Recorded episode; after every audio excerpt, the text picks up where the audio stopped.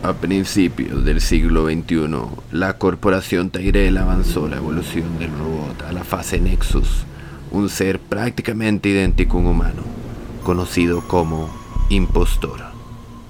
Los impostores Nexus 6 eran superiores en fuerza y agilidad, pero no en la habilidad retórica de los ingenieros genéticos que los crearon.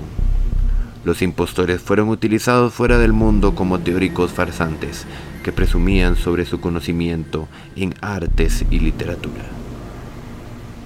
Después de un motín sangriento por parte de un equipo de combate Nexus 6 en una colonia fuera del mundo, los impostores fueron declarados ilegales en la Tierra, bajo pena de muerte. Los escuadrones especiales de la policía eligieron al azar a distintos sospechosos en tripulaciones.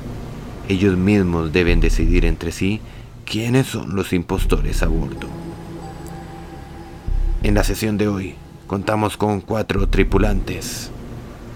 Tripulante número uno, Orlando Morales.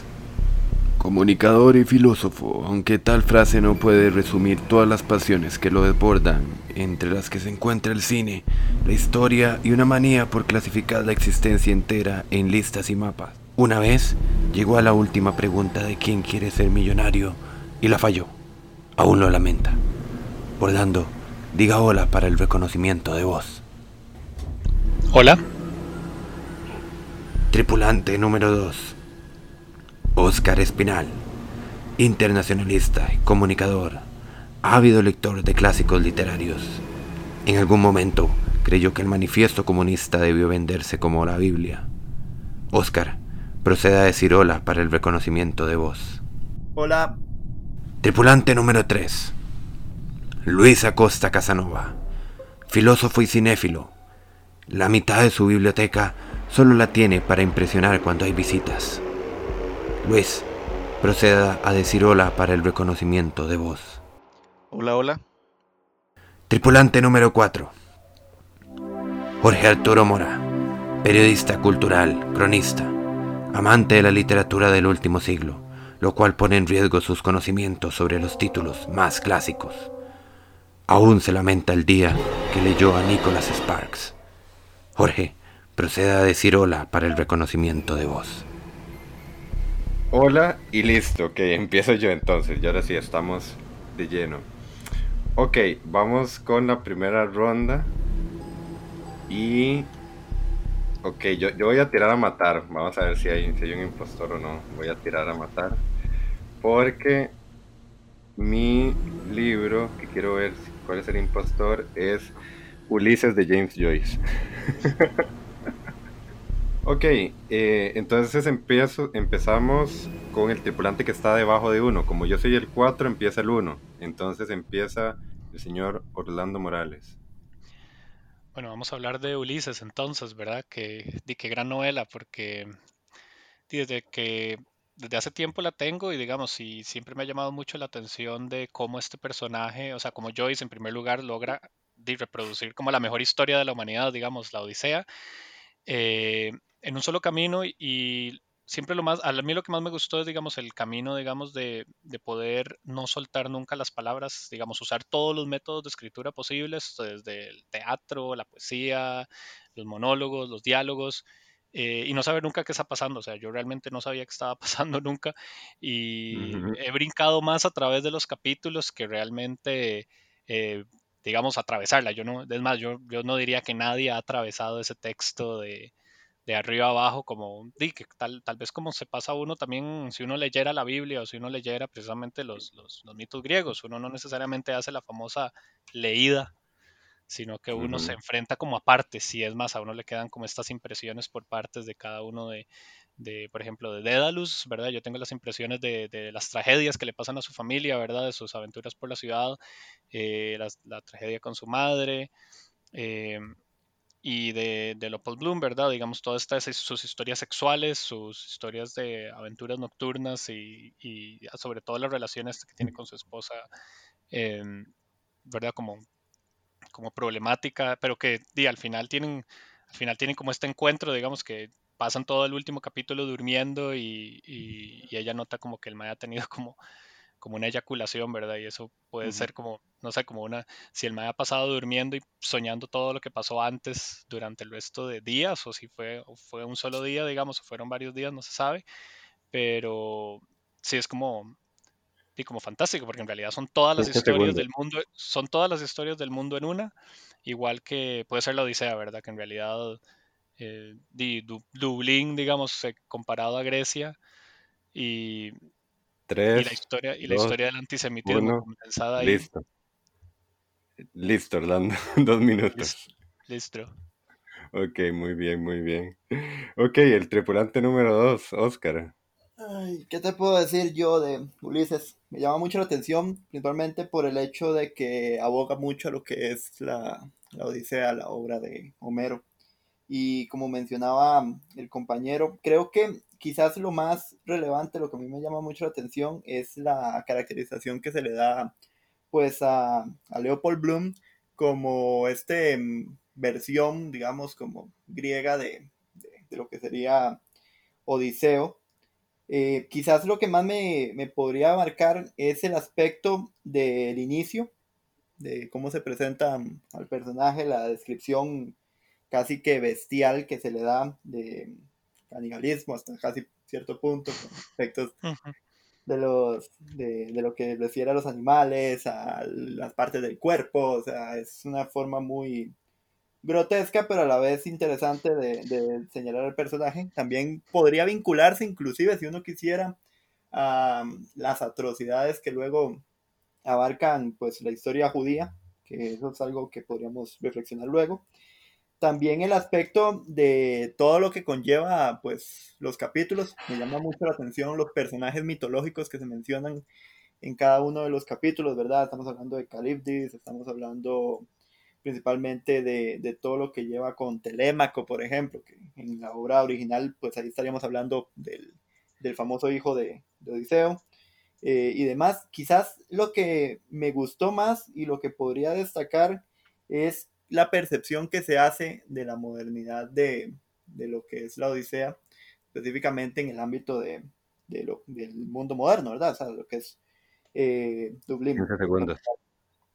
Quizás también como para ir, para ir abarcando otro aspecto interesante y que me gustó mucho es la visión que se le da eh, al, aspecto social de... Dos minutos. ¿Quién es Bloom? Listo. Ajá, ya.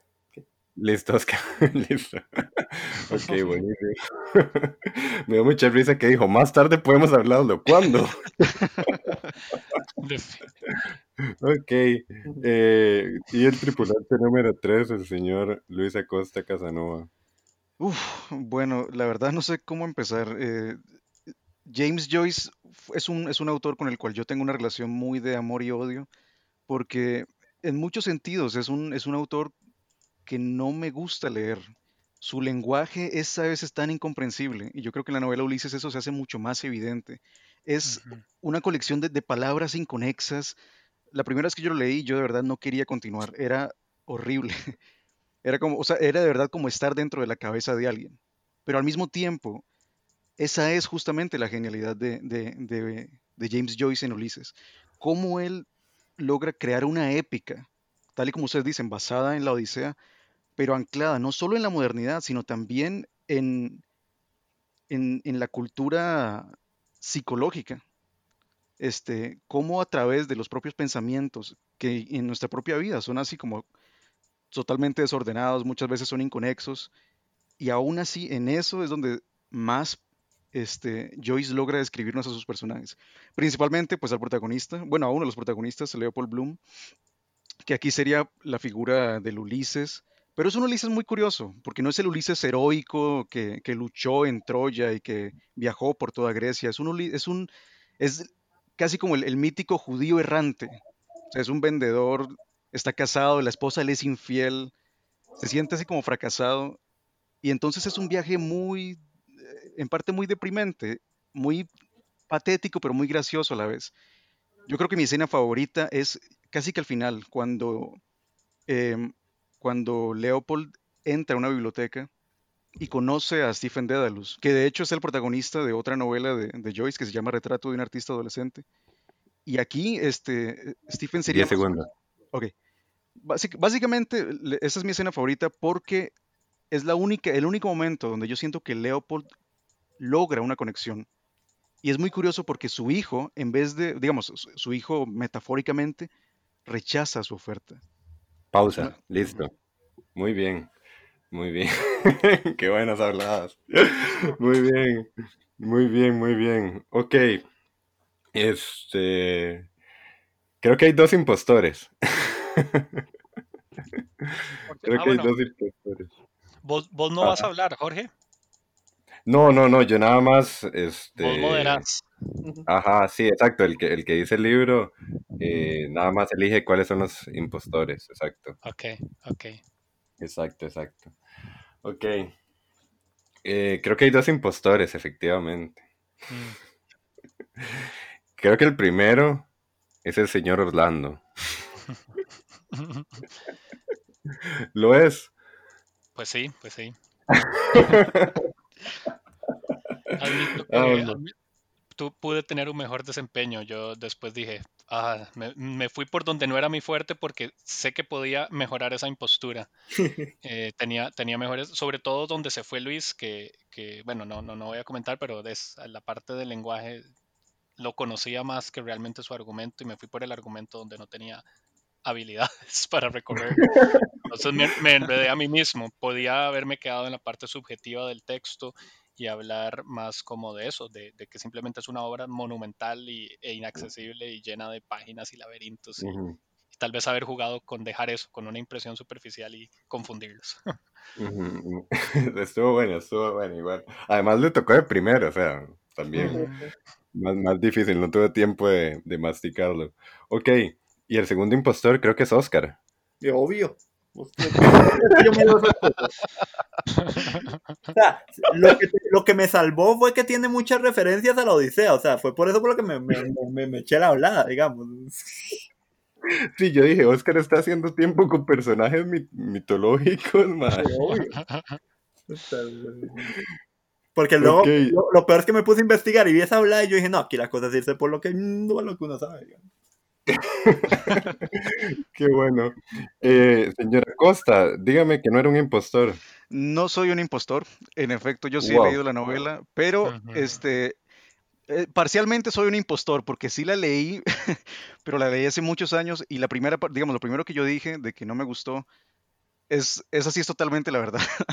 A mí no me- o sea, mucho de lo que dije fue así como ya rescatando, así como, como escarbando en mi memoria ah, de lo que podía, pero sí. No, pero se sentía totalmente como una experiencia que tenés ahí, sobre todo porque, el- porque a yo, sin, tal vez sin haber recordado enteramente el texto, Luis, vos en lo que- le hiciste un elogio tal a Joyce, o sea, fue más a Joyce lo que, les- lo que le reconstruiste que yo dije, "Oh, tiene que haber leído a Joyce, y si no lo ha leído, lo leyó en, en- en los sueños, porque Sí, sí, lo, sí. lo- lo conoce. Sí, sí, Sí, sí, estuvo yo muy quería, bueno. yo, yo quería destacar eso porque me imagino que, bueno, me imagino que para Jorge sí es un libro muy importante y quería resaltar que tal vez, digamos, tal vez el libro como tal no me gusta, pero yo sí valoro mucho lo innovador que es, lo creativo que es y cómo de verdad juega con el lenguaje de una forma brillante. Es algo muy, muy interesante. Me encanta, me encanta, me encanta. ¿Ves? Muy bien, muy bien. Excelente. Ok, vamos con el tripulante número 3. El, el- el que no era el impostor, efectivamente. Señor Luis, eh, ¿te llevo el cronómetro? ¿Crees que lo lleve yo? Eh, sí, por favor. Ok, ok. Este, entonces el que empezaría sería yo. Este, una vez que respondas. Ajá. Ok, eh, escribinos cuál es el libro y contar. Yo escogí dos clásicos. Este, y el- voy a empezar con el, el primero, que quizás es un poco, un poco más accesible. Es un clásico de la literatura épica, es un clásico de la poesía inglesa y es El paraíso perdido de John Milton. Ah, bueno, ok, Jorge, vas vos. Ok, listo. Bueno, me, sentí muy aliviado cuando escogiste este título porque soy un gran fanático de, estos eh, poemas narrativos que llaman, ¿verdad? Eh, me gustan mucho, tengo un especial aprecio, por ejemplo, con, con ese título, este, Pálido Fuego, ¿verdad? De, de Nabokov. no sé, me encantan, me encantan. Y obviamente algo como El Paraíso Perdido tiene que estar en mi biblioteca. Eh, recuerdo eh, que me impactó mucho el comienzo, ¿verdad? Que tiene esta narración casi como en una segunda persona, que, que, es una manera distinta de leer el Génesis, ¿verdad? Es, es, es, una manera escrita como por hombres, ¿verdad? Como por, eh, por el, el, humano y no escrito por alguien iluminado por Dios, ¿verdad? En que va a hablar de algo como es la idea de la maldad, ¿no? De, del origen de la maldad y obviamente de, de su contraste con el bien es, interesante porque algunos dicen que el, no sé, el protagonista de esta historia es Satanás, pero yo cuando lo leí, desde un principio tuve muy claro que el protagonista es la maldad, porque se queda corto decir que es, Satanás, es algo mucho más grande. Y, esto me, resuena mucho con, una frase que tiene este cineasta Andrei Tarkovsky, que a mí me encanta, que dice que, que para hablar sobre lo etéreo, eh, no se puede usar las figuras que conocemos, ¿verdad? la figura preconcebida que tenemos de, un bicho rojo con cachitos como sería Satanás, ¿verdad? No, este, la, maldad es algo intangible, es algo que se siente en el libro y es, brillante este, cómo se retrata porque es porque el paraíso perdido logra hablar de lo intangible llevándolo a la poesía. O sea, qué reto es este, ¿no? Hablar de lo más malo que tenemos inherente y desarrollarlo desde la poética es algo que a mí particularmente me encanta. Listo, ya tengo los dos minutos. Señor Orlando, me encantaría escucharlo. ¿Cómo estás, Luis? Este, igualmente como, como Jorge opina, yo estoy encantado sobre todo porque esta historia la conozco desde diversos lados, digamos, ya me habían como contado esta historia primero, digamos, como de, de pequeño y luego la conocí en un disco de metal de una banda, de una banda que a mí me encanta que se llama Symphony X y, y bueno, de pequeño porque por el tema bíblico, digamos, se me había contado eso, que era como una historia que tenía la relación con el Génesis, pero ya conociendo el, poema, que lo vi varias veces, este, es, que tuviera como esta estructura, obviamente con el lenguaje shakespeariano, ¿verdad? Con un lenguaje que es no tan accesible. Eh, digamos que lo fui leyendo poco a poco, pero no, ¿verdad? Con esa... Em, profundidad, pero sí, digamos, entendiendo todas las y toda la mitología que se construye a partir de, del paraíso perdido, digamos, a mí me parece fantástico que se pueda como desarrollar todo un capítulo del Génesis y eso es lo que a mí más me sorprende, ¿verdad? Que la Biblia siempre son como estos pequeños pequeños fragmentos y en un, uno, uno, ve esta gran escena, no sé, la, la, última cena y se hace la última cena y para allá, de eso pueden haber películas enteras solo para retratar qué pudo haber pasado y que el Génesis, que es también un, eh, una sección que en realidad es pequeñita porque luego se extiende la historia de las generaciones de los hombres, logre sacar toda la historia de la caída del ángel, ¿verdad? Que se convierte en Satanás y que luego cómo él se, va a explorar los mundos de, las, de los hombres, ¿verdad? Para ver cómo son y, y, encontrar su venganza, ¿verdad? Casi que otra vez repitiendo los motivos griegos como las, las titanomaquias, ¿verdad? Y las gigantomaquias. Eh, y, convertir, a mí eso siempre me ha encantado, la posibilidad de construir mundos de pequeños espacios, o sea, de, alguna, de, que alguien quiera que su casa de repente sea un, continente y una historia, y esto me parece fantástico, que el Génesis aquí es, el Génesis aquí es el setting de la batalla épica más, eh, más fantástica que ha habido, ¿verdad? Que es la, caída del hombre y la lucha, digamos, como dijo Jorge, entre el bien y el mal. Listo. Y el señor Oscar Espinal.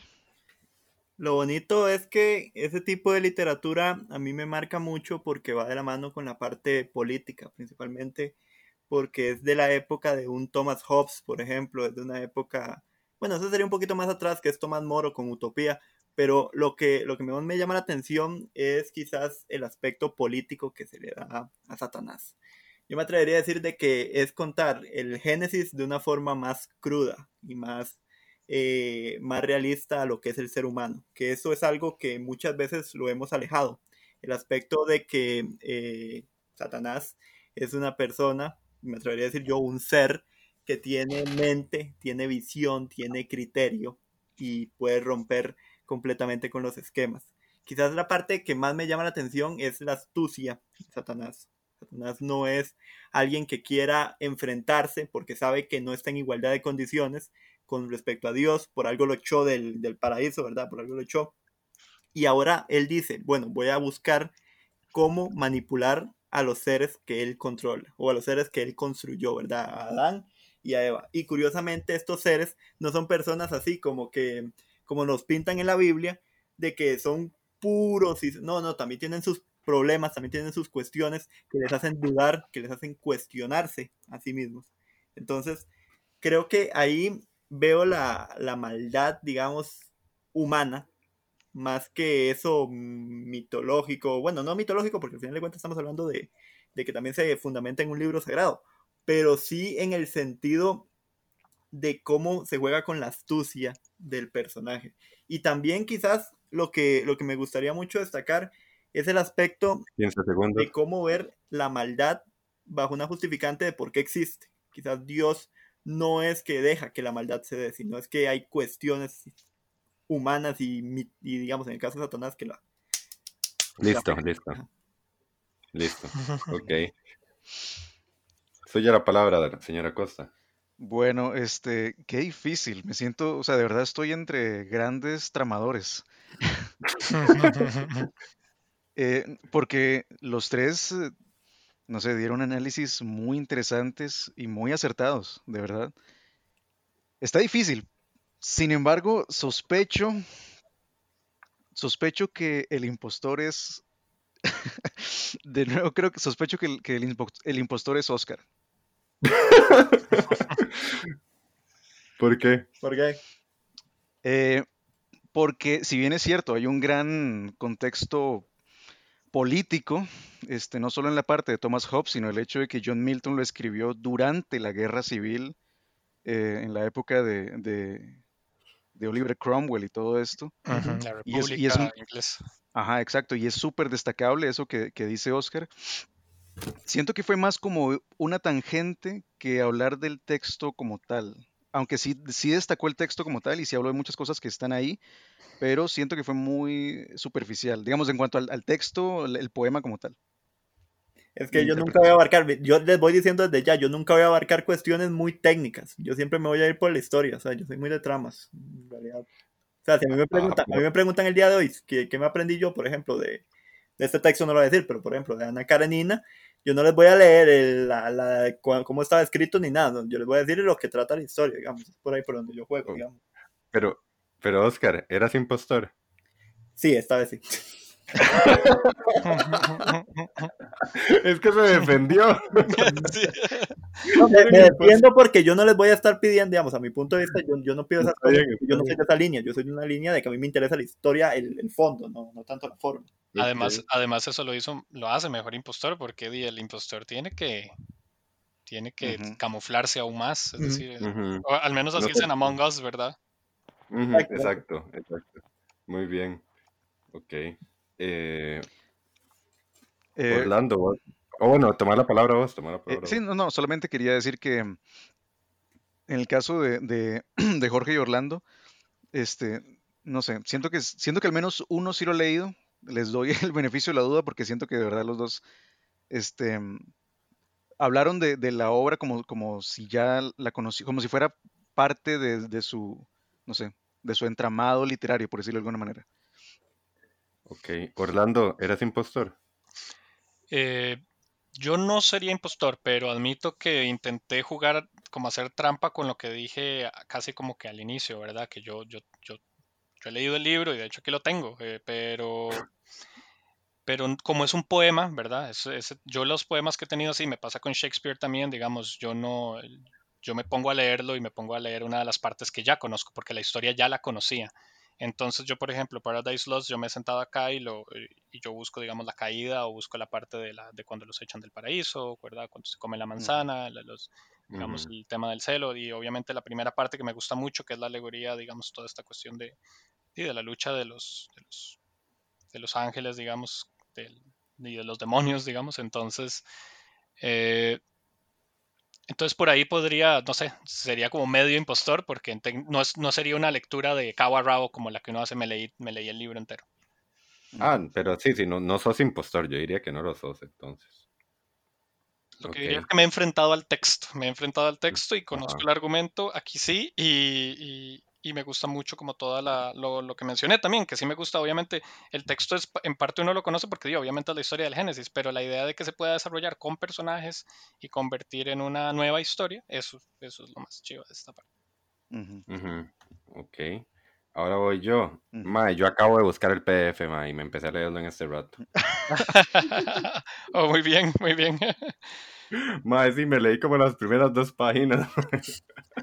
yo, yo, hubiera sospechado un poquito cuando, cuando te fuiste por lo etéreo del, del, del tema.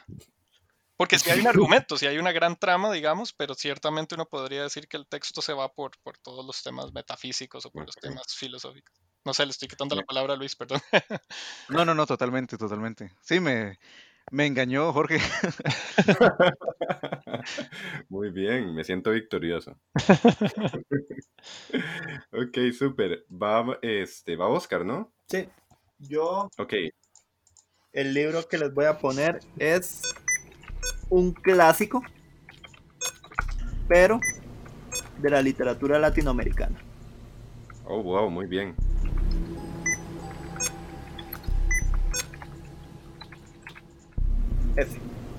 El Martín Fierro de José Hernández. Tiene la palabra Luis. Bueno, este, de verdad que es un clásico, un verdadero clásico de la literatura este, latinoamericana. Y es muy interesante porque Martín Fierro en cierto sentido también es muy similar al Ulises, no al Ulises de Joyce, sino como al Ulises clásico. Esta figura heroica, trágica, que se ve obligada a irse de su hogar en contra de su voluntad y que después de muchos años de lucha logra regresar para darse cuenta de que todo ha cambiado, de que todo lo ha perdido. Y es como, ¿cómo hago para reconstruir mi vida? Este, claro, es un héroe legendario, que de hecho no se sabe si existió o no, un tal, un, Martín Fierro como tal, pero está ambientado en esta época eh, muy, muy pintoresca, muy legendaria, ¿no? La Argentina de fines del siglo 19, en la figura de los gauchos, que son como los cowboys de, América Latina. Y bueno, este, de verdad es una, es una, gran, es una gran obra maestra, este, a pesar de que no sea tan conocida. No solo por la riqueza de su trama, de sus símbolos, de sus personajes, sino también por la forma en la que describe en, en versos así, que no tienen nada que envidiarle a Shakespeare, cómo es, cómo eran las injusticias de aquella época, cómo vivían los indios, los gauchos. Em, es algo de verdad muy, muy interesante. Yo siento que es una, una excelente decisión, Martín Fierro. Por supuesto, bueno, que conozco a, José Hernández porque, bueno, colega, ¿no? El hombre periodista, ¿verdad? Pero no, no, no lo conocí por eso. Eh, lo conocí por una película que no sé si han visto que se llama Human Nature de Charlie Kaufman, que bueno, ya eh, Luis Acosta sabe que es uno de mis cineastas favoritos. Y lo conocí porque cuando vi la película en algunas críticas, ¿verdad?, que había en internet, lo relacionaban curiosamente con, con Martín Fierro y me llamó muchísimo la atención, puesto que hay, hay una comparación muy interesante y así no toco los temas que ya habló Luis, que es esta idea muy interesante, eh, no, no sé qué tan eh, spoiler sea decirlo para quienes no lo hayan visto, leído, perdón, pero es este asunto de la contraposición entre la civilización y la humanidad, ¿verdad? Eh, sobre cómo plantea que lo salvaje pueda, pueda ser mejor, sobre cómo inherentemente la civilización te hace alguien malo, ¿verdad? Y es curioso porque en, este tipo de poesía se crean imágenes muy poderosas eh, sobre la soledad de, Martín, ¿verdad? En, en la Pampa Argentina, eh, que, que, resulta tan inabarcable, ¿verdad? Toda la imaginería propia que conlleva la Pampa Argentina. Entonces me parece algo muy importante destacar porque es, muy obsesivo, ¿no? Pensar en esta idea de cómo está esa naturaleza humana y cómo este personaje, conforme va evolucionando y, saliendo, ¿no? De su territorio, empieza a confrontarse con otro mundo que lo hace pensar en estas ideas sobre la civilización y cómo lo cambia para siempre, incluso para la relación con sus hijos, que ya mucho más adelante se desarrolla con más calma. Ok, ok. Eh, y tiene la palabra el señor Orlando. Gracias. Este, sí, este poema eh, me lo recomendó un amigo paraguayo y desde que me prestó el libro, pues le hice caso y me enfrenté a este poema hermosísimo. Este, a mí me encanta sobre todo, no tanto por la historia y la trama, aquí es porque el, el poema es simplemente una canción larga, es, un conjunto de canciones y eso es lo que a mí me encanta, digamos, de, de, de, ver el lenguaje, porque es un poema, digamos, viejo para nuestra época, digamos, del siglo XIX, y, y que conlleva, es el retrato de otra, de otra Suramérica, ¿verdad? De otra Argentina, de, de, un, de La Pampa, que es este territorio vasto. Yo lo tengo en la memoria por el tema de la serie esta famosa de Marcos de Apeninos a los Andes, y es la imagen, para mí, la imagen de la, de la planicie, del gaucho, del jinete. Pero aquí ni siquiera es una cosa tan exótica, digamos, Martín Fierro es un, es un poema que, que, insisto, son puras canciones, puras moralejas, puras aventuras pequeñitas, ¿verdad? De esto que me pasó, esto, esta, esta tragedia, eh, recomendaciones, historias eh, religiosas, eh, historias del campo, historias en los bares, historias en las cantinas, ¿verdad? Y sobre todo los, los, las grandes descripciones de la pampa. Y, yo creo que eso es lo que hace como tan icónico, porque el, el poema no solo fue representativo de la zona, es decir, de, del país, sino que se volvió eh, un himno, digamos, un texto nacional para reconocer a un, a un, personaje identitario, ¿verdad? El gaucho, y además eh, reconocer una, una, lengua, ¿verdad? La lengua en español, ¿verdad? Que pudiera transmitir eh, historias que no fueran solo las historias urbanas, solo las historias de digamos, de los colonizadores, sino tener a este personaje que además involucra toda la historia indígena de, de, de Argentina y, y, que está en, la, está en, la, vida de los gauchos, ¿verdad? Entonces el que, el que lea este poema le va a encantar por eso, porque es muy sencillo, son palabras eh, un poco anticuadas algunas, pero siempre se disfrutan, son como canciones todas que se podrían adaptar en guitarra. Listo. Ok. Eh, creo, considero que solamente que hay dos impostores. Ok. Eh, uno siento que es que Luis porque eh, abarca, bueno, trató de irse más por, por el aspecto general del, del, gaucho, pero nunca se llegó al fondo de, de, la historia. Como yo les digo, yo soy más de, de lo que hay dentro de la, la historia, de la, la, temática, entonces sentí que fue mucho por, por la parte de afuera. Eh, sí me llamó la atención okay, lo, lo, de los Cowboys, eso sí, sí, fue una buena jugada, digamos, de, de sacarlo de, los Cowboys, siento que sí se veía interesante. Eh, con Jorge sí más bien fue más por el hecho de, de que fue a lo a la parte del, del autor, de, de, don José Hernández, más que al, que al, al, interno, vuelvo a lo mismo, yo soy mucho de fondo, de lo que hay dentro de la, de, la historia.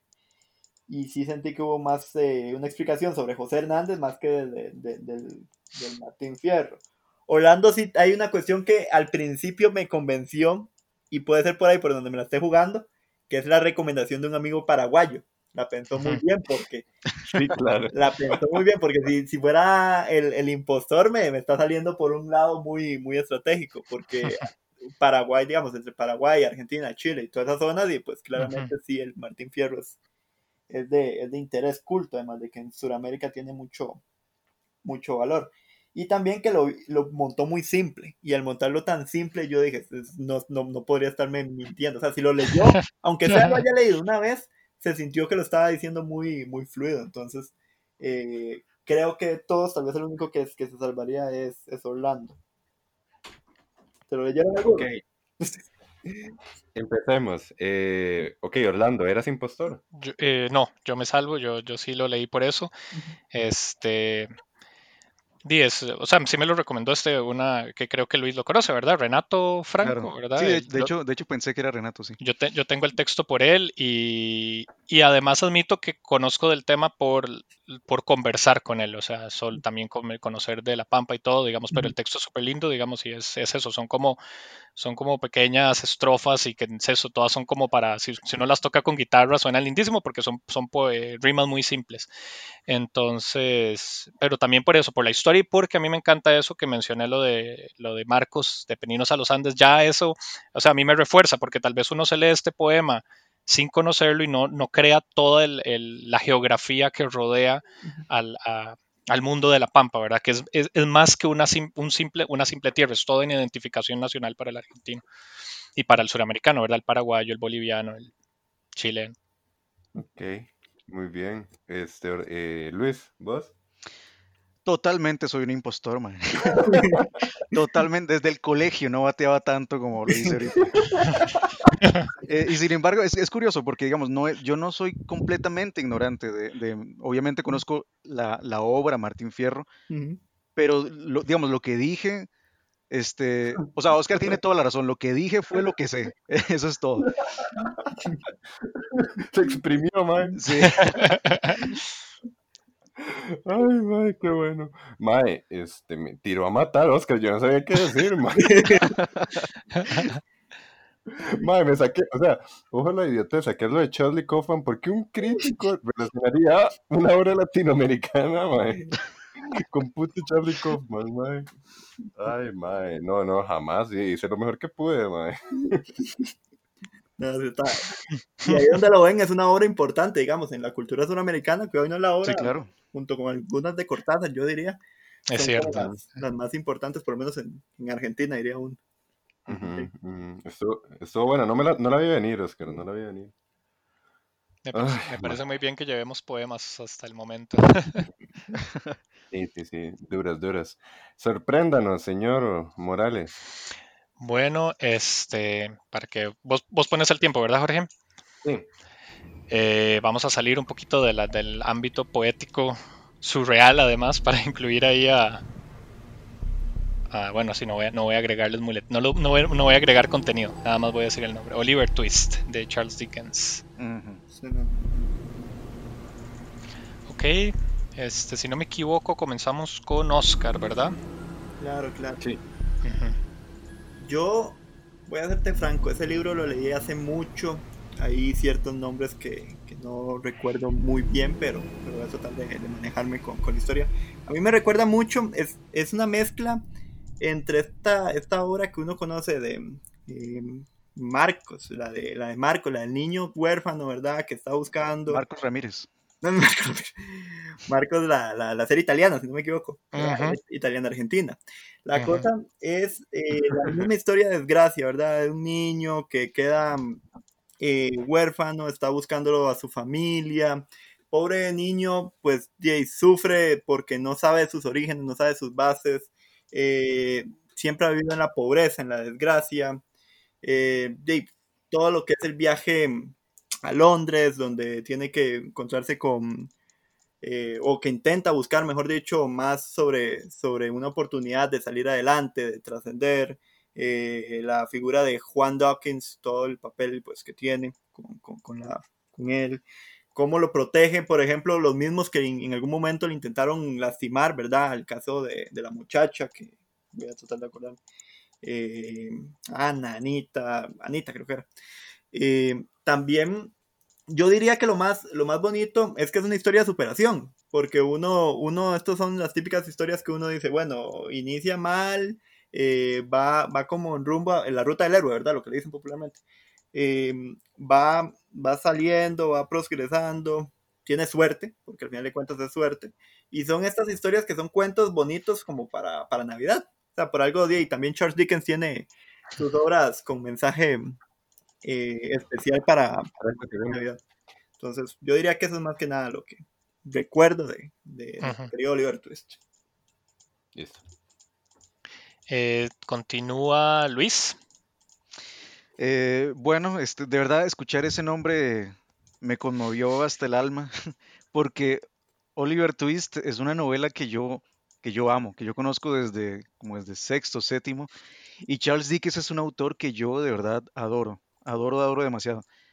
Oliver Twist tal vez no es de mis favoritas de, Dickens, sin embargo, es, digamos, tiene el mismo carisma, la misma riqueza que, mm, que, otras, por ejemplo, eh, Nicholas Nickleby o, David Copperfield, que son estas historias muy autobiográficas. La historia del, del, niño que, del niño bueno, pero que lamentablemente cae en la pobreza, en condiciones paupérrimas, porque esa, es la historia de Dickens. Dickens en su, en su infancia se vio obligado a hacer eso. Oliver Twist no es tan autobiográfica como David Copperfield y sin embargo, aún así, digamos, yo puedo conocer mucho del niño Dickens gracias al niño Oliver.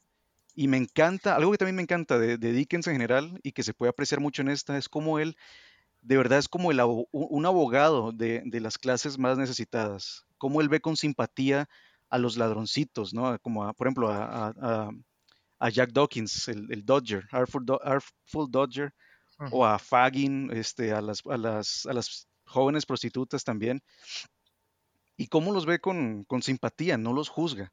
Este, y eso es algo de verdad demasiado lindo. Yo con Oliver Twist me encanta tanto, de hecho, que yo incluso eh, complementaría la novela con el, famoso musical, aunque bueno, yo no le habría dado el premio Oscar a, mejor película, pero este, digamos, la actuación, por ejemplo, la actuación de Oliver Reed como Bill Sykes, el villano, es magistral, de verdad es algo súper magistral.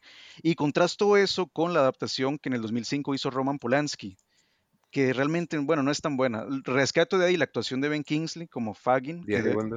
Ok, en general, este Oliver Twist es una, es una novela bellísima, de verdad, y, y lo digo completamente en serio, es una de mis novelas favoritas. Y me alegra mucho que, que, que podemos, que podemos hablar de ella. Y cierra Jorge. Bueno, igual que, que la señora Costa, la conocí en el colegio, porque teníamos una vez por semana, eh, pues como literatura en inglés, ¿no? Había que leer y obviamente y ponían clásicos. Y clásicos, a ver, digeribles, tampoco era que te iban a poner a, no sé, a William Faulkner, pero había mucho de Charles Dickens. Antes que Oliver Twist me leí David Copperfield, ahora que lo, que lo mencionaba Luis. Y, y, bueno, en su momento obviamente me, me, gustó, no me cautivó tiempo después, no sé cuántos años, volví a, leerlo por encimita y hubo algo que me llamó mucho la atención y es cómo no es una historia sobre pornomiseria, ¿verdad? No es una historia que se va sobre la victimización, sino que es una historia, bueno, obviamente dramática y, y, y que, te, que te conmueve, pero es una historia de redención muy sobria, ¿verdad? Es, es satisfactorio eh, ver cómo supera las dificultades y, y cómo, digo, uno está también tan metido en la historia que, que, se emociona, pero no, no desde un punto de vista condescendiente, ¿verdad? Entonces creo que en parte también por eso es, es, uno de los grandes clásicos, uno de los grandes títulos. Eh, imagino que digo, uno en la adolescencia no está tan consciente de eso y no fue que cuando lo leí yo dije, es que va de la pornomiseria, mucho menos. Es algo que cuando pasa el tiempo uno lo, lo asume. Pero este sí, sí me quedó marcado y le tengo, no sé, como, como un cariño especial en general a, a Dickens. Ok, este, ahora viene la parte difícil porque yo admito que yo soy malísimo para a veces en estos juegos que son como de adivinar, o sea, como de encuentre a la persona, ¿verdad? En los otros juegos estos como que son de cartas, como los de los lobos, no sé si los conocen. En fin, este, yo creo, es que yo, ojo, tengo un rango desde, que los tres podrían hasta que no, o sea, yo creo que hay dos honestos eh, lectores y uno que es impostor. Yo creo que Oscar es impostor porque me, me llevaba convencido, o sea, al inicio creo que como que iba muy bien como con la forma en que me describió, la leí hace mucho, pero de repente me, cuando se concentró más como en la historia de superación e intentó mencionar a ciertos personajes como muy específicos, y yo dije, no, tal vez si, si, hubiera querido hablar de ella, no se hubiera concentrado como tanto en tratar de recordar a uno, a uno u otro personaje. Por lo tanto, creo que en realidad eso lo trató como para, para armar el, el argumento. Creo que Oscar es impostor. Mitad cierto y mitad falso, porque la verdad sí lo leí. Ajá, pero hace mucho, ajá. Pero sí, o sea, literalmente cuando estoy diciendo que lo leí hace mucho es que lo leí hace mucho, por eso, o sea, lo que me recuerdo, para serte franco, lo que me recuerdo es que tiene una temática muy parecida a la de, a la de Marcos, el de... Ajá, y además cuando lo pusiste como en lo de que era como navideña, ya ahí sí sentí como, este, esto. es que yo me fui, me fui por la de, ¿sabes? Esta otra obra. ¿Cuánto de Navidad? de Navidad, exacto, por cuántos de Navidad, yo dije, si grabara, es jugar por, por, por la misma línea.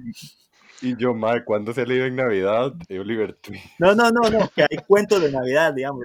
Claro, claro. Sí, por el cuento de Navidad, pero entonces sí, sí.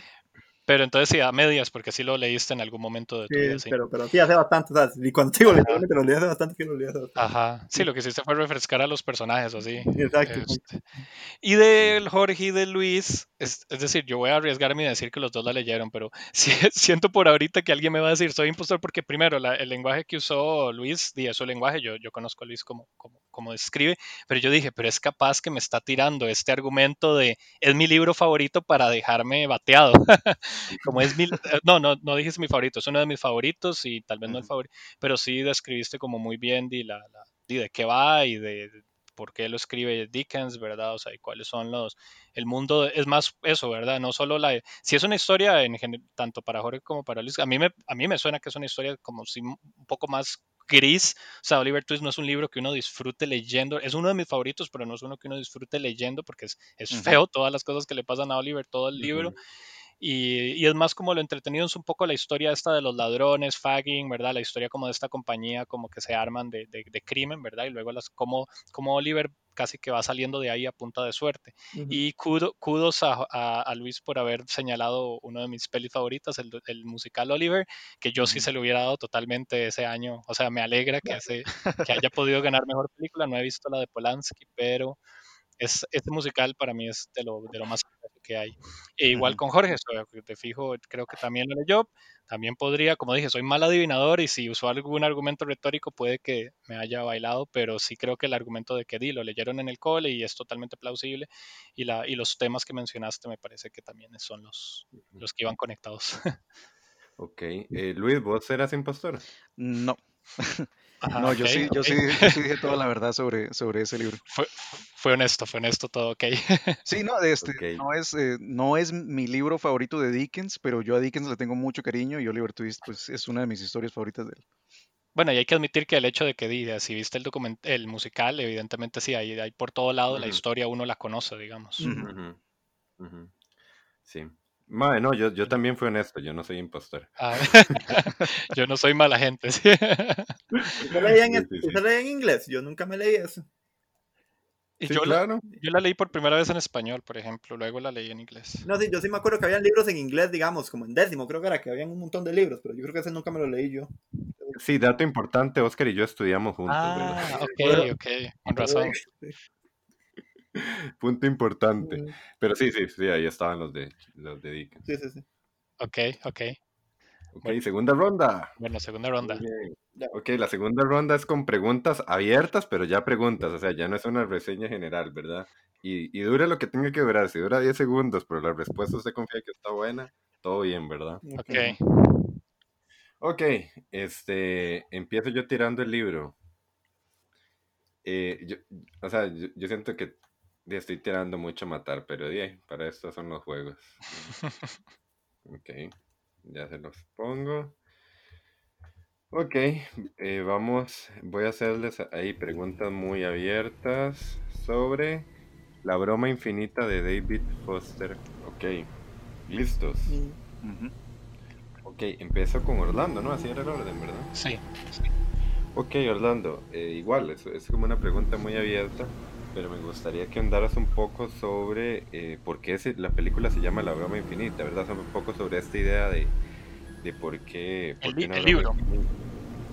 Ajá, sí, exacto, exacto. O sea, ¿cómo, cómo podrías ahondar o hacer una reflexión al respecto de, de por qué la novela se llama así? No, el hombre es por muy alusivo, muy específico, ¿verdad? Una película que está dentro de la novela, ¿verdad? Que se usa, bueno, es como un arma, por decirlo así, un arma que se desarrolla para, digamos, volver a la gente loca, yo lo resumo así, como para eh, que solo se vuelva adicta a, esa, a ese filme y que de tanto verlo, digamos, eh, terminaría muriendo porque no pueden dejar de verla y pero en general alude a ese tema específico y no tanto a los, a los grandes temas de la novela, ¿verdad? Que son como más, es mucho más política, ciencia ficción, distópica, ¿verdad? Con todo este universo norteamericano eh, futuresco, eh, decadente, digamos, pero tiene como esos tintes como de 1984 y todo distópico, pero con los elementos como publicitarios metidos. Eh, Infinite Jest es el nombre de la, de la, o La Broma Infinita es el nombre de la película que, que entra en juego, digamos, en el universo y que tratan de convertir en arma terrorista. Ok, ok. Eh, sigue Oscar, ¿verdad, Oscar? Sí, señor. Y me gustaría saber qué pensás vos sobre la, la familia Incandenza, ¿verdad? Que, que son algunos de los principales personajes de la novela. Eh, háblame un poco sobre la familia y también me gustaría saber si tenés un personaje favorito de la familia Incandenza. Eh, Pues técnicamente yo te diría que el único personaje de la familia Incandenza que me llama la atención es pues el, yo diría que el protagonista, la protagonista, mejor dicho, que es Abril Incandenza, la madre dominante, que podría decirse que mm, es una figura bastante, bastante, que diría yo, tal vez como bastante, bastante preocupada, bastante, bastante atenta. Quizás lo que más me llama la atención aquí es su vínculo con un personaje que yo creo que es popular mediáticamente y que me atrevería a decir que es un término, un nombre muy común, que es John Wayne, con su apodo de nada que ver. Es una cuestión muy interesante el factor de la limpieza, que ahora inclusive con lo que mencionaba Orlando de, de lo que hablamos de ese mundo distópico y demás, eh, creo que pega bastante en lo que es el, la visión radicalista que se tiene ahora de la sociedad.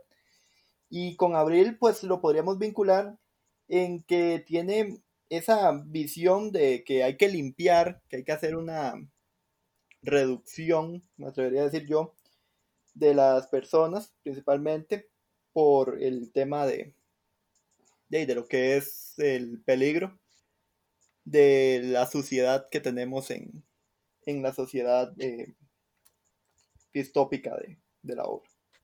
Ok, entonces tu favorito igual es Abril. Es uh -huh. Abril.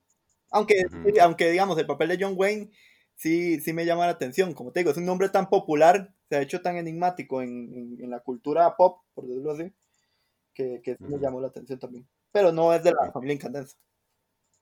Ok, ok. Eh, y nos falta el señor Acosta, ¿verdad? Ajá. Eh, me gustaría saber cuáles fueron los sentimientos que te, que te, dejó la novela una vez que la acabaste, ¿verdad? Eh, sobre todo con dile, el, el, finalizar el libro, ¿verdad? Que es una experiencia muy grande porque el libro es, es de más de mil páginas y todo. Pues bueno, ¿qué, qué pensás del final, de, cuando terminas de leerla? Eh, bueno, fue todo un desafío terminar esta novela, justamente por lo compleja que es. Es, es una, de verdad es un, un universo de novela con un, una, una gran combinación de tramas, de personajes, de temas, de estilos incluso. Pero eh, si bien es cierto, es un gran desafío, también es una gran recompensa haberlo terminado. Y creo que es una gran exploración de temas muy delicados de tratar, como lo que es la, enfermedad mental, tal y como la sufre Hal. Que por cierto, me imagino que David Foster Wallace, que también trágicamente lidió con esas cosas y, y llevaron a su, a su muerte, a su temprana muerte, me imagino que él se vio muy reflejado en el protagonista, Hal. Y la forma en la que él trata esos temas, la familia, la enfermedad mental, el deterioro, la forma en la que él trata eh, esta lucha entre lo que es la, la, institución, o sea, como el control, el control institucional y la rebelión, como vemos a los jóvenes que están tratando de, formar una rebelión, es también algo muy interesante. Este, creo que no es una novela sencilla de entender, hay que dedicarle tiempo, pero ciertamente es, es un libro como no hay en, sea, no, no, hay, no hay un libro como, como este, de verdad. ¿Y, ¿Y, el sentimiento que te deja al final, ¿cuál, cuál sería el sentimiento que más te deja? El final, en, digamos, en el sentido del final de... de o sea, la... leer el libro, o sea, ¿qué, qué consideras que es, que es, una historia? ¿Cómo te deja? Eh, anímicamente a vos, o sea, ¿cómo te deja? Uf, wow, pues un poco deprimido, sobre todo por el final de, de Hal, la forma en la que él, en la que él termina. Pero digamos, es, es, decir, es como un sentimiento un poco, es como un, un, poco un bajonazo, pero como digo, me siento recompensado después de, de haber atravesado semejante odisea. Otra referencia a la odisea. Okay. Otra más, esta es especial de la odisea. ok, buenísimo. Ok, este, vamos en orden. Empecemos con Orlando. Ok. okay con Orlando no sé, porque me dio una respuesta Wikipedia. Entonces, o sea, la respuesta es correcta, pero fue como demasiado, no sé, limitada. Eh, limitada a lo que di, uno encuentra en, Wikipedia. Entonces, me va a atrever a, decir que no la ha leído, que es un impostor. Totalmente, soy un impostor, sí, claro. Pero fue tan, fue tan al punto y curiosamente cuando estaba investigando me llamó tanto la atención esa parte que, di que me quedó como anilla al dedo porque estaba como yo, como, de hecho dije, madre, qué tan, o sea, ya había escuchado mucho de esta novela y pero no había visto como la estructura que tiene y obviamente en, eh, que esta parte en realidad del nombre se vuelve una parte. Yo no sé cuánto tomará, ¿verdad? O qué, qué, herramienta tan relevante será, pero me gustó mucho el tema que tiene todo esto de la construcción, como de un diseño de arma. Me recordó a Videodrome de, de David Cronenberg, que esa la debes haber visto, Jorge, ¿verdad? pero, bueno. Pero sí, súper impostor. ok. pero es que como te la sabías, me puso a dudar. Ok, ok. Oscar. Mae, qué canta infliada, mae. Pero vos sabías perfectamente que no iba a pegar yo ninguna de literatura moderna, entonces yo más de ahí fue irme por lo más simple. mae, es que Abril no es la protagonista. Entonces me dio muchísima risa, mae. No, no, no, me hubieras tirado más en política, ahí mm, me hiciste matar, yo siento. me, me, dijiste bastante, como cinco veces seguidas mientras pensabas qué decir. Ay, mae, qué bueno. Pero estuvo buena, estuvo qué bien buena. Jugadas, qué bien jugadas, sí. me, me, divirtió mucho. Y lo de John Wayne también. Pero es que John Wayne sí es de cultura, o sea, John Wayne es un nombre que... Sí, que no, pues. John Wayne Pero igual. Eh. ¿Cómo? John Wayne no, no, no es Batman, es Bruce Wayne. No, John Wayne era el de, las, eh, de los western. Sí, el actor. Pero ahí, ¿qué es? En la novela, ¿qué es? Porque yo vi el nombre también y me pareció vacilón. O sea, es como una referencia nada más, pero no tiene nada que ver. Porque me imagino que la novela está llena de referencias por todos lados, sí.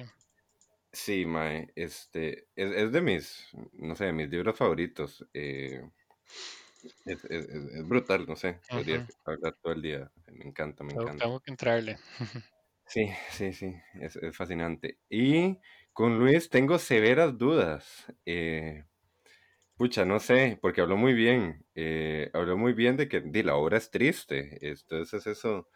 ¿Sabe qué es lo que me pone a dudar? Que habló sobre el desenlace de Hal y, y eso me... No sé, estuvo muy bien, eso estuvo muy bien. Eso estuvo muy bien. Este... Entonces me va a animar a decir que sí la leyó. Pues no, soy un impostor. Oh,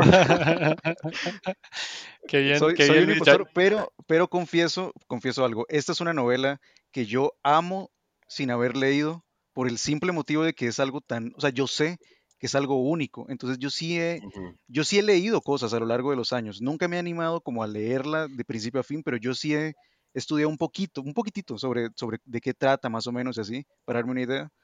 Entonces, o sea, no estoy, no estoy totalmente perdido sobre de qué trata, pero, pero no he leído el libro todavía. Mae, muy, muy bien, A mí, a mí me encanta.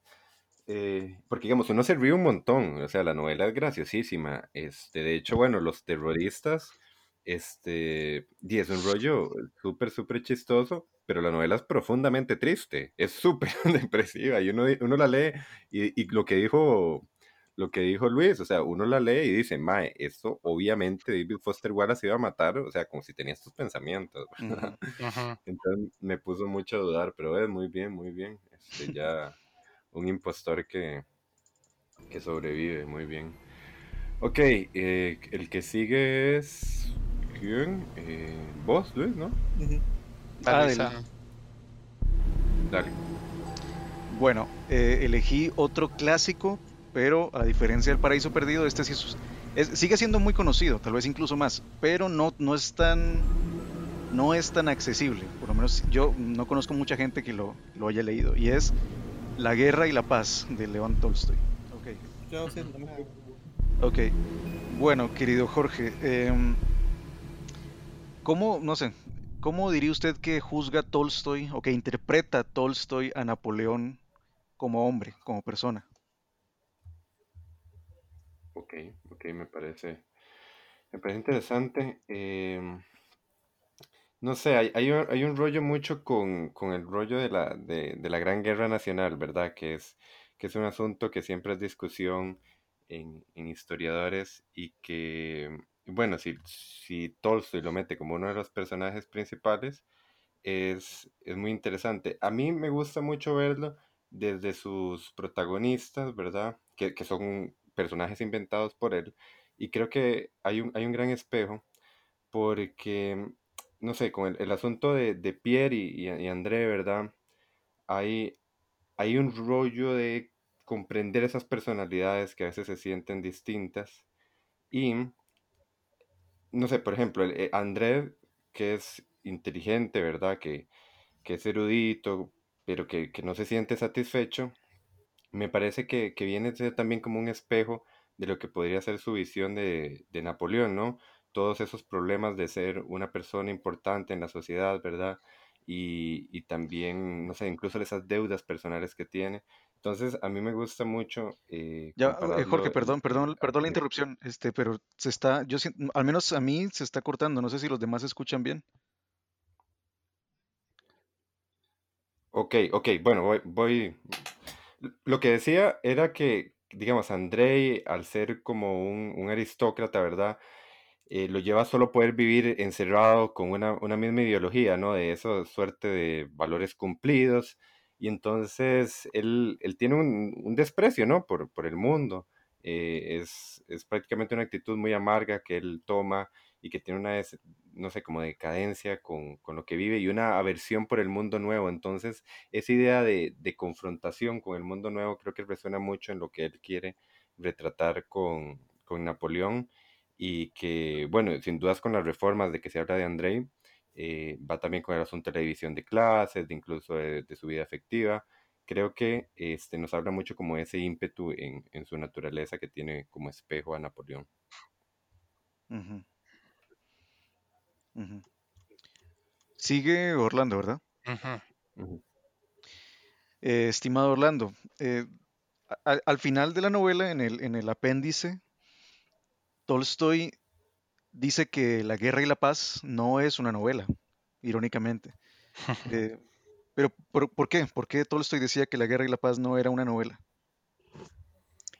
Eh, bueno, más que todo lo que recuerdo, sí, primero que es monumental la novela y, y en parte creo que, que, lo que Tolstoy trataba de referir al final era sobre todo, es un libro que tiene, no es solo la narración, digamos, es en parte como filosófico, ¿verdad? Y el, el, autor interviene varias veces, digamos, incluido en el epílogo, en el que él pues hace como su reflexión sobre los, sobre los acontecimientos, digamos, de que pasaron, sobre todo en medio de, personajes históricos, porque, digamos, tenemos a personajes históricos eh, de la vida real, digamos, a Napoleón, a los, emperadores eh, y a condes, ¿verdad? Y toda la escena como, imperial, digamos, o llamémosla de, época y tiene como estos pequeños acontecimientos, ¿verdad? Que tienen como una gran importancia, ¿verdad? De, de, Pierre, sobre todo, la vida del pequeño hombre, ¿verdad? Que desde de en medio del desastre de la guerra encuentra el significado de la vida como en, en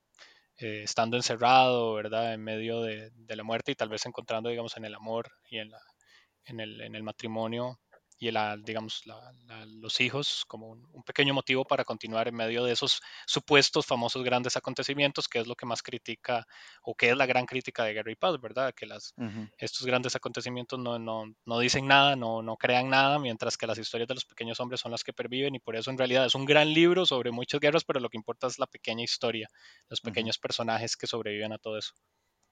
Uh -huh. Y Oscar, eh, dime. Bueno, la, la, novela obviamente es muy extensa, está protagonizada por, por muchísimas familias, bueno, por, por, varias familias y muchísimos personajes.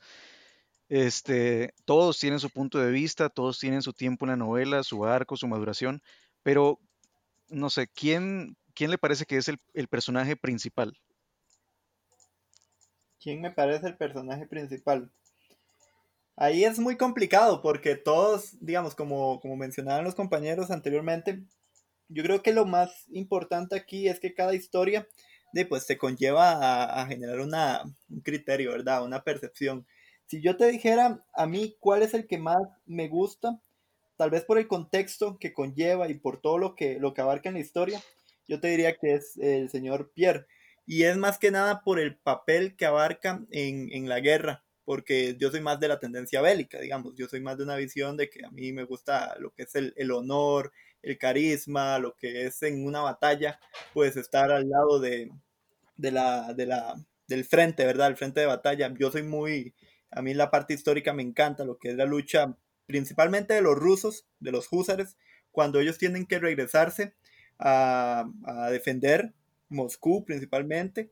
Y la parte que yo más destaco y que más me gusta es cómo Pierre, pues de, durante la misma batalla, tiene que sobrellevar esta, esta situación, ¿verdad? Creo que lo que más me marca, porque Tolstoy tiene una característica muy, muy especial, y es que Tolstoy, para su sencillez, él abarca el tema del, de la aristocracia como algo muy rico, y, y él des, desde su misma visión, desde su visión muy humilde, muy pobre, pues siempre abarca a estos personajes, principalmente a Pierre, con esa heroicidad, con esa visión eh, de, del aristócrata bueno, pese a que es carente él mismo, el mismo autor, el mismo Tolstoy, de esa virtud. Él es muy, muy, ¿cómo se dice?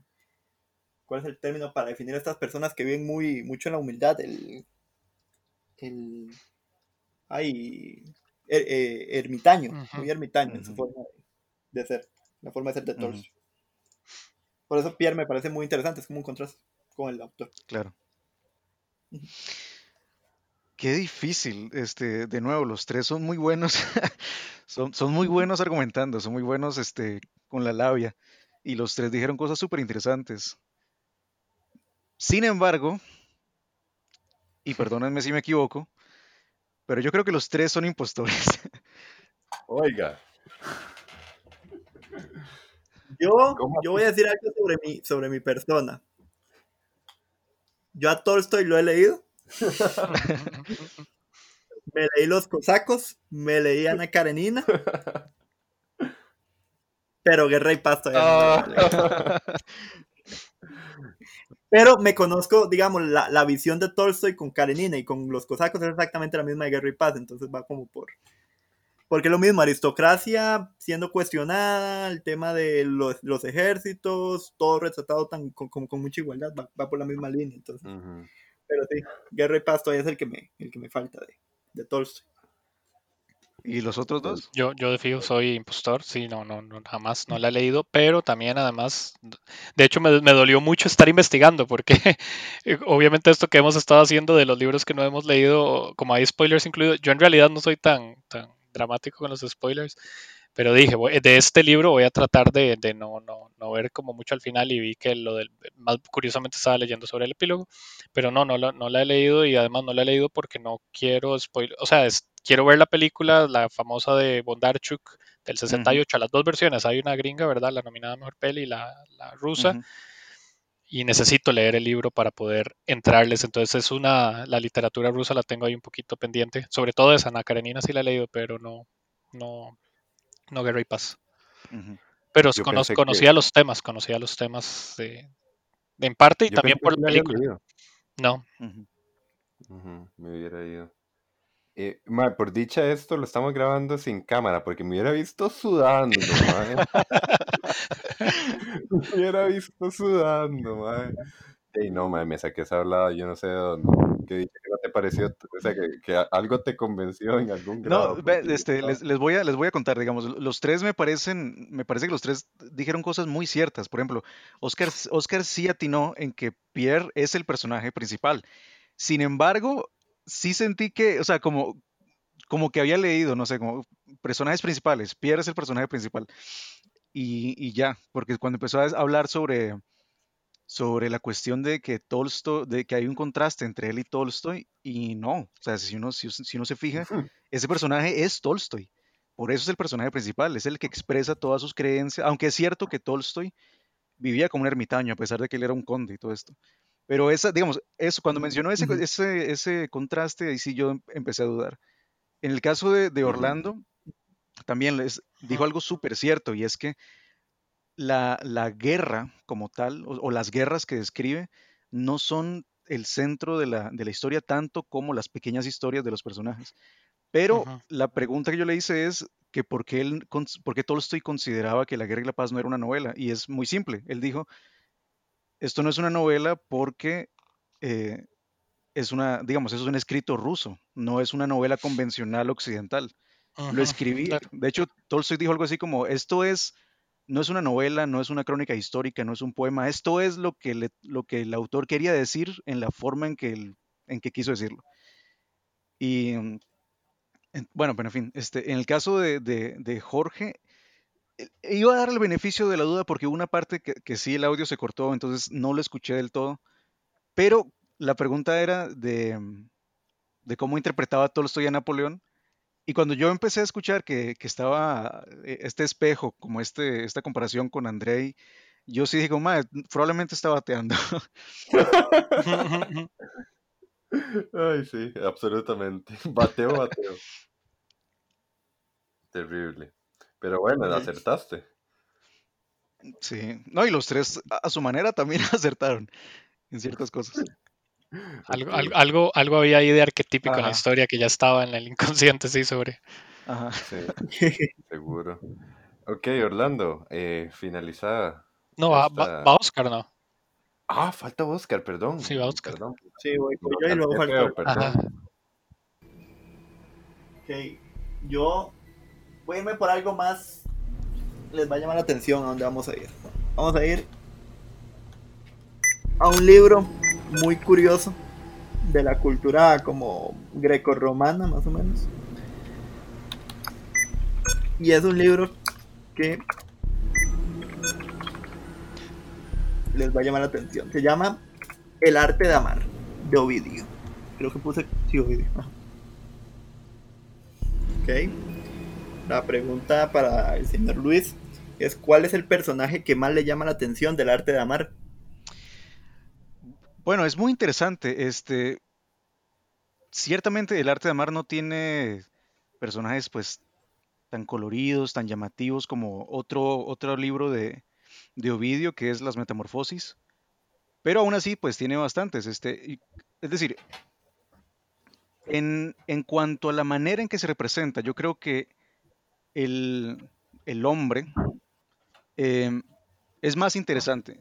Porque yo creo que ahí, en el personaje de El Hombre, Ovidio está no solo explicando mucho de su propia forma de ver el mundo, de ver este, las relaciones de pareja, las relaciones maritales, sino que también está este, dándole como un lugar, un, rol muy universal.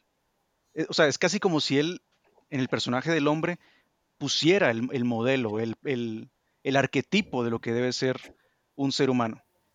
siento que eso es muy diferente si se contrasta con el personaje de la mujer, que realmente es algo, siempre está como muy vago.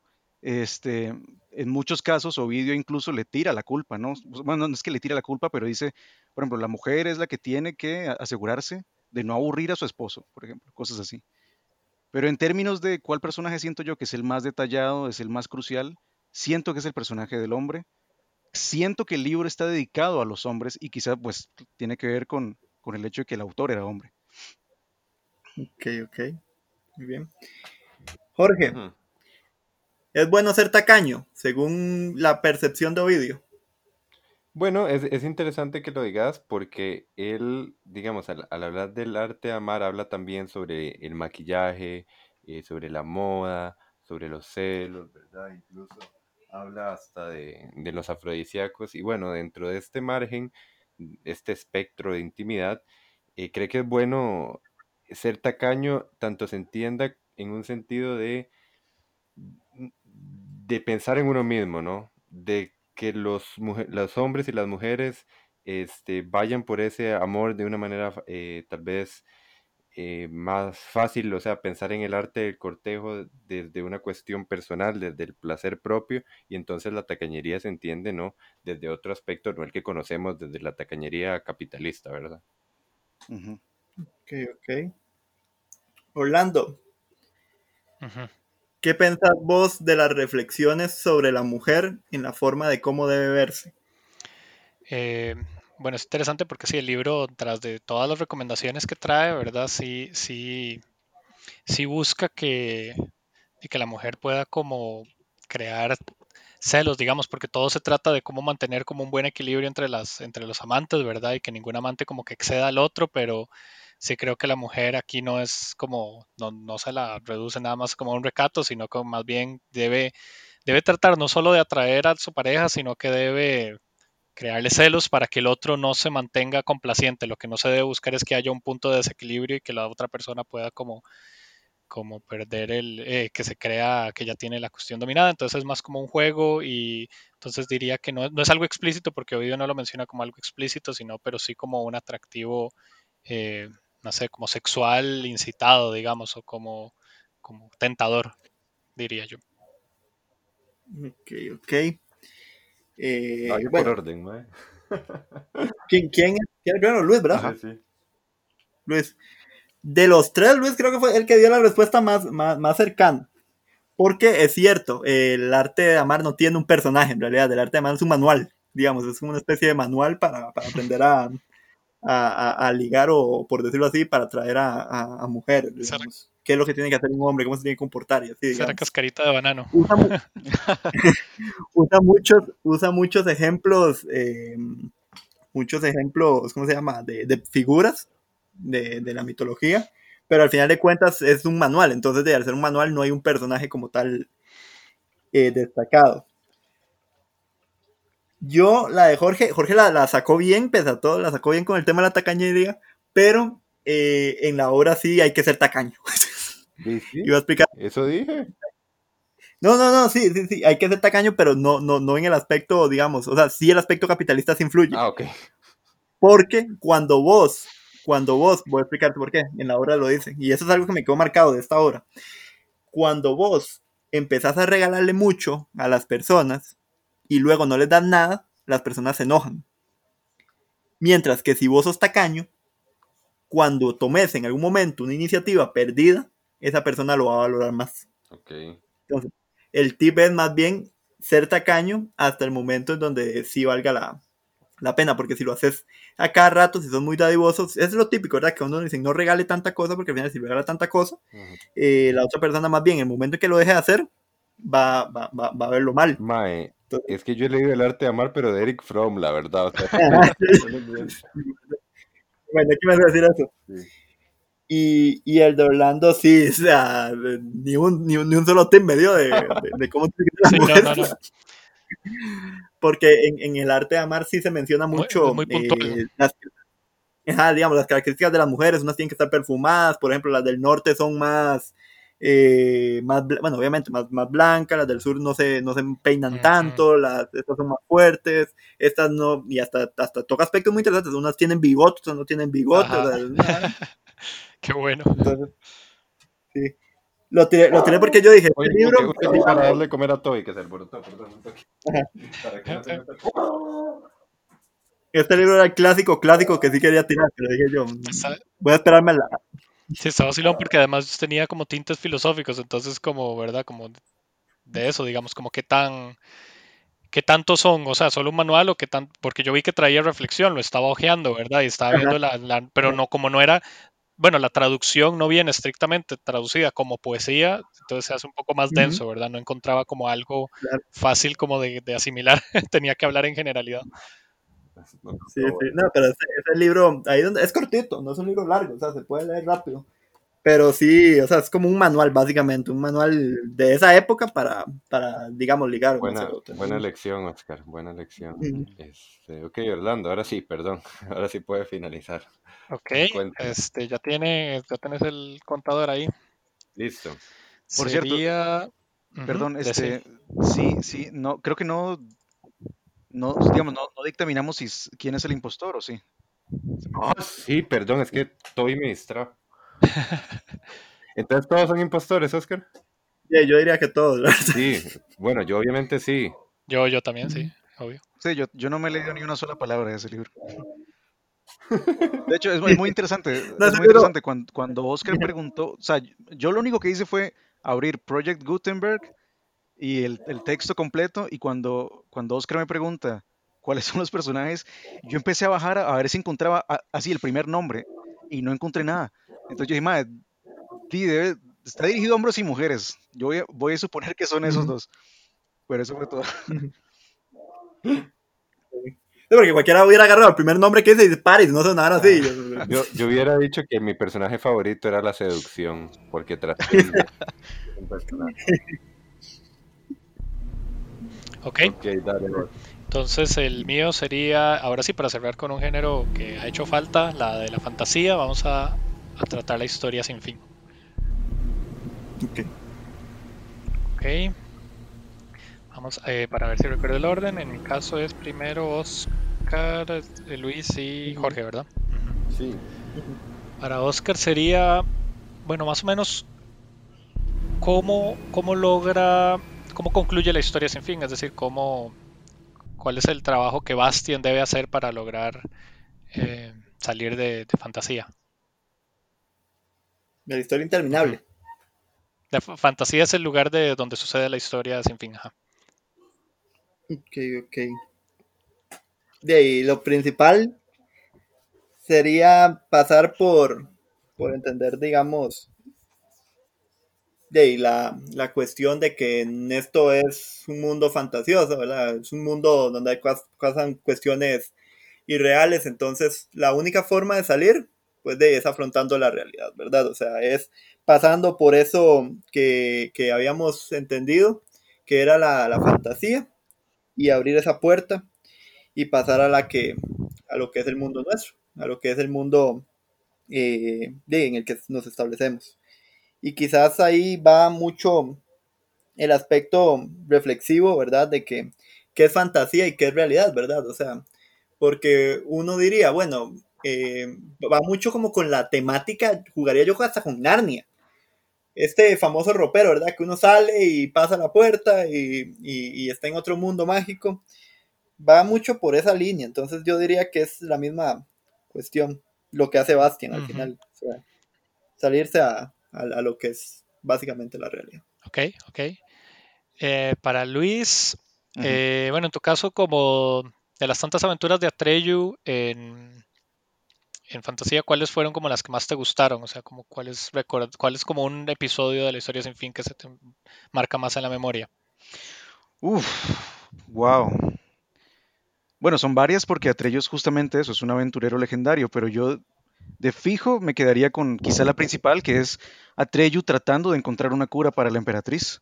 Siento que esa es no solo la más central, la aventura más central de la novela, sino que es la que permite explorarlo como un personaje más tridimensional.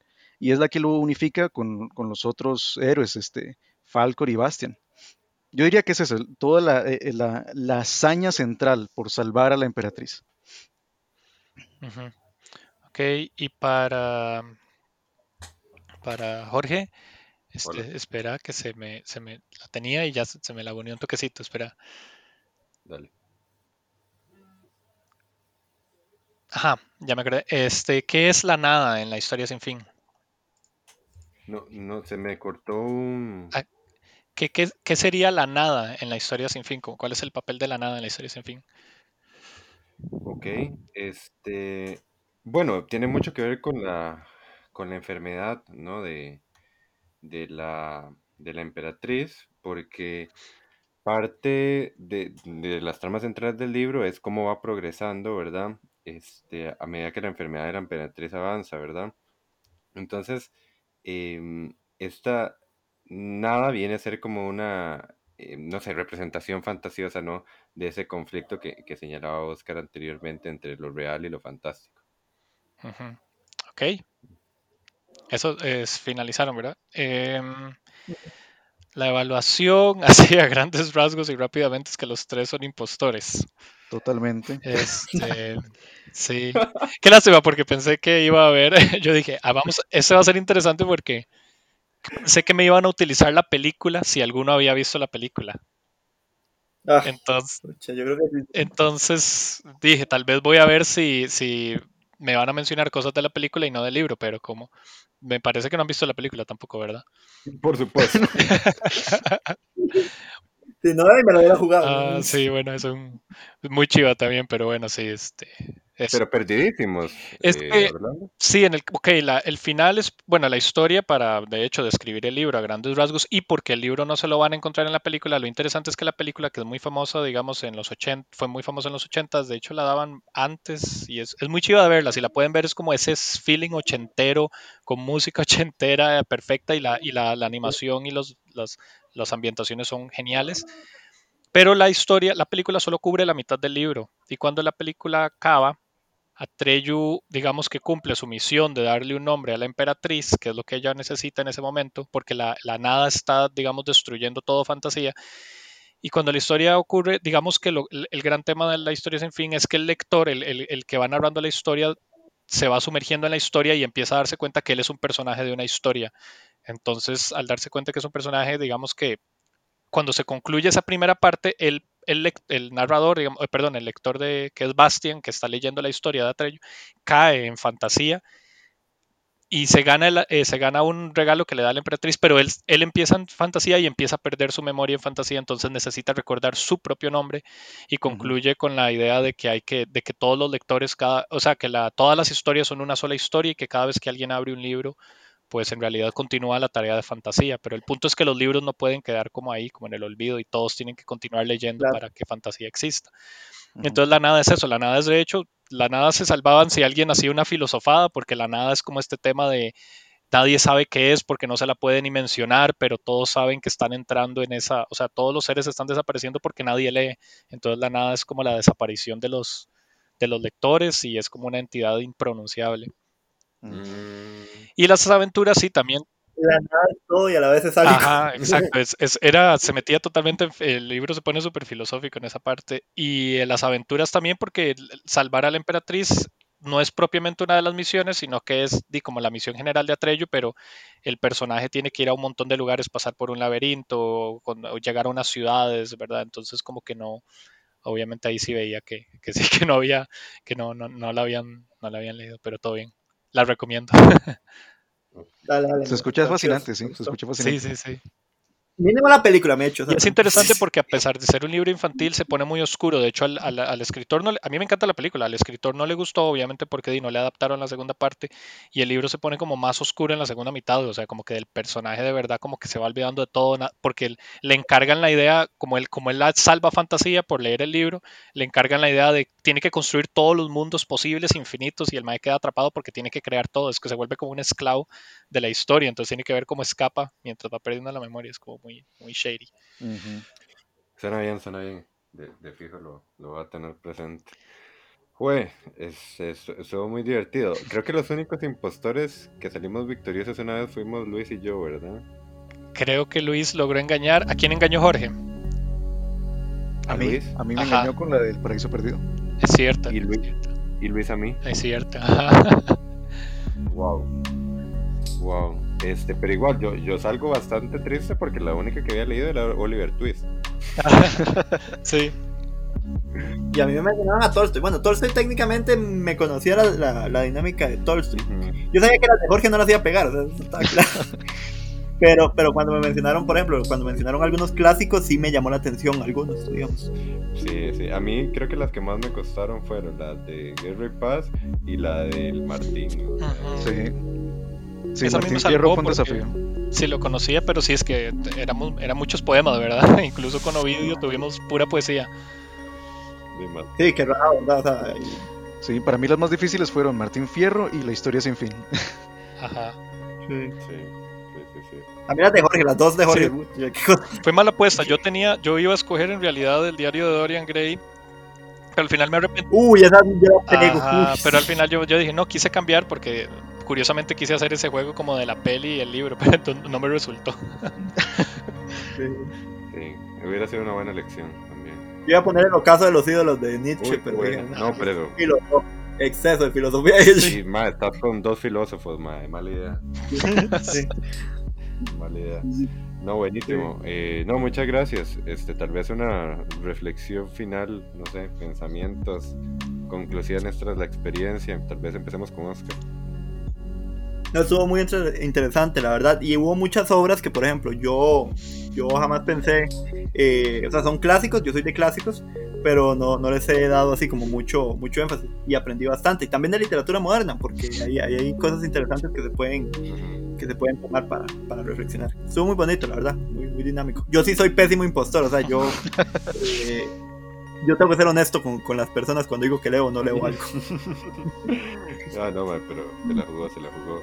Eh, Orlando. Sí, yo como te comenté a, bueno, como le comenté a Jorge cuando él me invitó para hacer el ejercicio, le dije que primero genial porque me, me gusta la idea de probar eso, como el juego en sí, pero también me encantó la, la propuesta de, en realidad ponerle atención a esto, al cantinfleo y, a la, y al juego de, de hablar de lo que se sabe y de lo que no se sabe sobre todo porque en realidad es un ejercicio cotidiano, a mí me gusta mucho y yo no, yo no lo considero, por ejemplo, negativo, yo no considero que incluso impostar o ¿verdad? impresionar, digamos, de una manera, yo lo mencioné con el caso de los, de los spoilers, aquí obviamente me llevé un montón tratar de saberme cosas que no sé, irme al final de un libro y saber, yo siempre he defendido esa práctica y quiero, quiero dejarlo como punto final por eso, porque eh, se pierde mucho la capacidad de contarnos historias sin necesidad de leerlas. Toda la gente es como, ay, no, no, no me diga nada hasta que yo lo vea, pero después nunca lo ve. O sea, tal vez yo no logre leer Guerra y Paz, tal vez no sé, ¿verdad? Entonces necesite a alguien que me lo cuente y es muy chiva cuando alguien puede como en pocas palabras incluso decir, bueno, le atiné o no le atiné, eh, igual que pasaría con una adaptación. Entonces, sí, el ejercicio ya invita a eso, me gustó mucho porque sí, abre posibilidades. Qué dicha. A mí, a mí me alegra mucho que ninguno cayó en los lugares comunes como es una obra que trasciende a su género. que fue, fue, retórica, digamos, buscada, buscada. Entonces, eso, eso también estuvo muy chiva, señora Costa. Eh, bueno, a mí me dejó muchas ganas de leer el Corán. este, no, este, no, no. De verdad, de verdad lo disfruté muchísimo y le, y le agradezco a todos ustedes, caballeros, y especialmente a Jorge por la invitación. De verdad, fue, la pasé súper bien. Me encantaría seguir haciendo esto y creo que yo se lo comenté a Jorge. Lo único que nos hace falta es como hacer un drinking game. este, aprendí mucho, aprendí mucho. Me, me, motivaron a buscar estas obras que de verdad, o sea, de verdad me dieron muchas ganas de leerlas. Me hizo reflexionar sobre lo triste que es que o sea, somos seres finitos y hay una cantidad infinita de libros y tal vez el libro que nos cambiaría la vida para siempre, tal vez nunca lo encontraremos, o tal vez ni siquiera sea escrito, no sé. Pero, pero me animó mucho a eso, a, aprovechar el tiempo que tenemos para, para leer lo que podamos y, y, siempre como expandir un poco más nuestra, nuestra biblioteca. Eso me, gustó mucho. Sí, me, me, encanta eso que decís y también me gustaría unarlo también como en el lado triste de, de, algo que señaló Oscar, y es como, digamos, hay libros que uno le encanta, pero ya no se acuerda, ¿verdad? Entonces es mucho como lo que significa la experiencia del durante, este, sobre todo de un libro, ¿no? Que no es como una canción que puedes volver a escuchar y la refrescado, sino que sí, es, más difícil de, revisitar. Así que muchísimas gracias a los cuatro, en verdad, y bienvenidos también a, al podcast para, Muchas gracias, caballeros. Muchas gracias. Hasta luego. Hasta luego. Hasta luego. Pura vida. Chao. Chao. Bye. Vemos.